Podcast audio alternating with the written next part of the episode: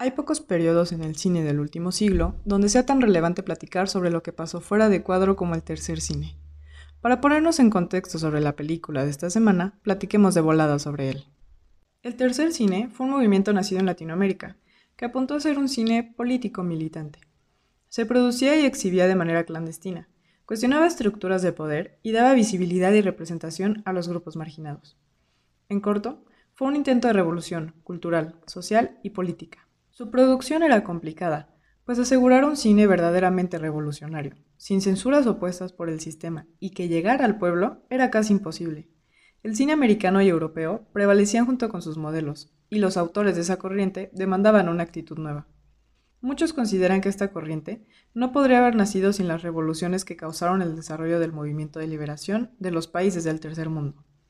Y es aquí donde entra nuestra película de la semana, Memorias del Subdesarrollo.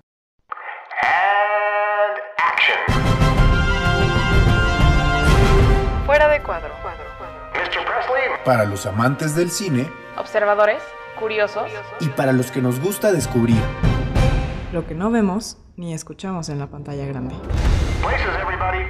Hola, yo soy Sara Vázquez. Paulina Alba. Y David Zarco. Y en este espacio hablaremos cada semana de alguna de nuestras películas favoritas. Filmado en 1968, es un largometraje de Tomás Gutiérrez Alea, a quien también le decían, y le diremos cariñosamente, Titón. Fue basado en la novela de Edmundo Desnoes, publicada tres años antes. Es una de las más de 20 obras con las que Gutiérrez contribuyó a la corriente, y sin duda una de las más icónicas. En el escenario del tercer cine, su trabajo es emblemático y representativo, y Memorias del Subdesarrollo es uno de los trabajos más sobresalientes de la historia cubana. Narra un periodo ocurrido no más de 10 años antes de su filmación, aquel desde la invasión fallida de la Bahía de Cochinos en el 61 hasta la crisis de los misiles del 62. La historia sigue a Sergio Carmona, un hombre de clase media, diferente a ellos en materia intelectual, simpatizante de la Revolución cubana y que confía en ella para el desarrollo de su país que contempla los de su propia clase social, abandonando La Habana hacia Miami. Cuba libre e independiente. ¿Quién iba a sospechar todo esto? Sin el águila imperial. Y la paloma que iba a mandar Picasso. Muy cómodo eso de ser comunista y millonario en París. Esta humanidad ha dicho basta y ha echado a andar. Como mis padres, como Laura, y no se detendrá hasta llegar a Miami. Platiquemos tantito sobre el proceso creativo y uno que otro fun fact. El autor de la novela base, Edmundo Desnoes, recién volvía de Nueva York para incorporarse al aparato intelectual de la Revolución. Bueno, pues resulta que la película estaba confeccionada por Desnoes y Gutiérrez juntos, que coescribieron el guion y es por eso que, más que ser una adaptación, se reflejan y se nublan las líneas entre novela y filme. El propio Desnoes dijo alguna vez que la película había concretado en imágenes el mundo informe de su narración. Gutiérrez le dio cuerpo a mis ideas. Le dio dos niveles, de profundidad psicológica y de realidad visual. El momento en que se hizo la película es importante. Toda una generación pudo entender la revolución cubana a través de Sergio, el protagonista, explicaba Desnoes. Además, Desnoes participó activamente en la producción hasta el grado de tener un papel casi irónico en la película. Interpretó a un intelectual oportunista de la revolución, que tal vez sí fue un poco en la vida real, cuando después de un periodo de algunos años en Estados Unidos, volvió a Cuba en 1960, para, una vez instalado el régimen socialista, forjarse el nombre que no había podido tener en el extranjero. Titón mismo tiene un pequeño cameo en la película. Se interpreta a sí mismo en la escena en la que Sergio lleva a una chica a una audición en el Instituto Cubano del Arte e Industrias Cinematográficos, mejor conocido como el ICAIC. El ICAIC, por cierto, nació en 1959 en plena revolución como una respuesta intelectual que tenía como objetivo secundar la revolución y del cual el mismo Titón era miembro fundador. Del ICAIC salieron en su primera década, también la primera de la revolución, varias de las películas emblemáticas en la historia del cine cubano. En este tren de pensamiento sería incongruente hablar de Memorias del Subdesarrollo, sin hablar de su relación con la relación cubana misma y de la película como revolución misma. El americano tiene razón palabras se devoran las palabras y lo dejan a uno en las nubes, en la luna, a miles de millas de todo. ¿Cómo se sale del subdesarrollo? En el subdesarrollo nada tiene continuidad, todo se olvida, la gente no es consecuente. Pero tú recuerdas muchas cosas, recuerdas demasiado. De nada me sirve protestar. Moriré igual que los demás. Esta isla es una trampa. Somos muy pequeños, demasiado pobres. Es una dignidad muy cara. Hablando de la película como revolución, la destrucción de la burguesía y sus lógicas son una idea que vertebró el espíritu de Memorias. Su reconfiguración del discurso y de arte integradas eran un proyecto radical en el cine cubano, que engendró una estética de cubanidad y latinidad revolucionaria. Es importantísimo entender la perspectiva que Titón tenía de su cine para entender de verdad la esencia de Memorias, de sus obras y de paso del tercer cine. Escuchemos el dedicado balance que buscaba. Nunca he dejado de tener conciencia de mi responsabilidad como creador de algo que puede influir sobre tanta gente, como es el caso de una película. Y ese sentido de responsabilidad, más que abrumador, llega a ser paralizante.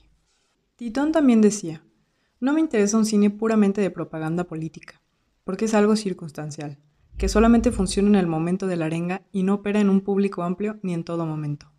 Lo que Titón buscaba con su película era fundamentalmente interrogativo. Para él, Memorias era un filme sobre el compromiso y cine comprometido.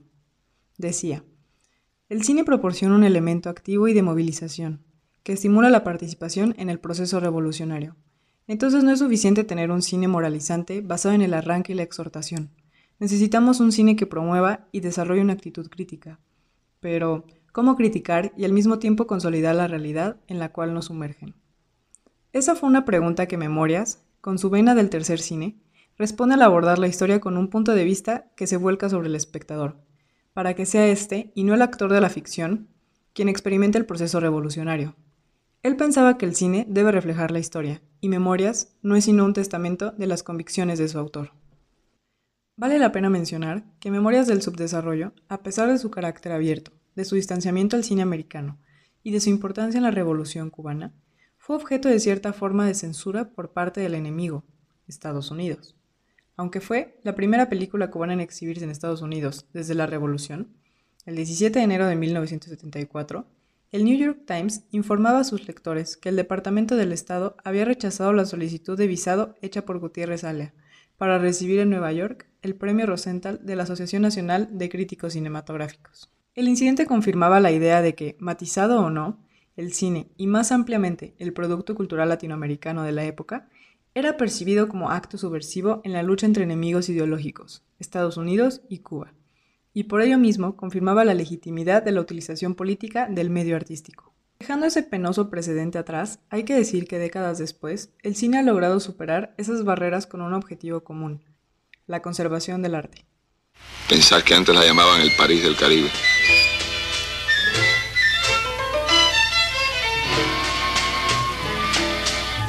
Al menos así le decían los turistas y las putas.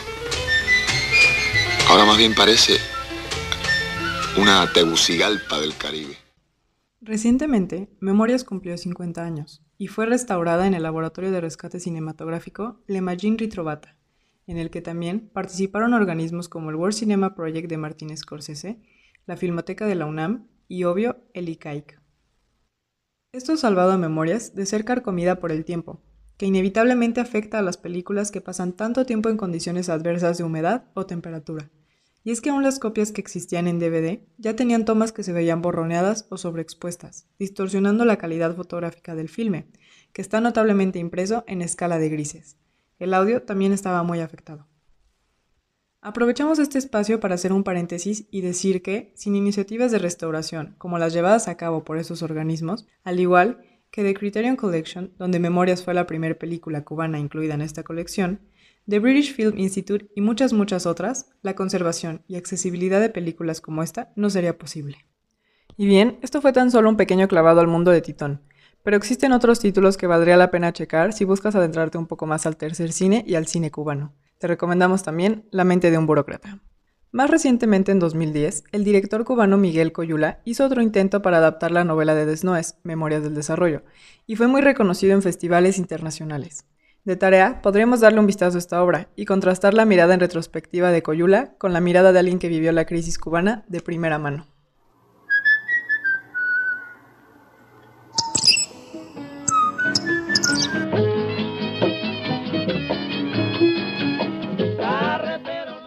Gracias por escuchar este episodio de Fuera de Cuadro.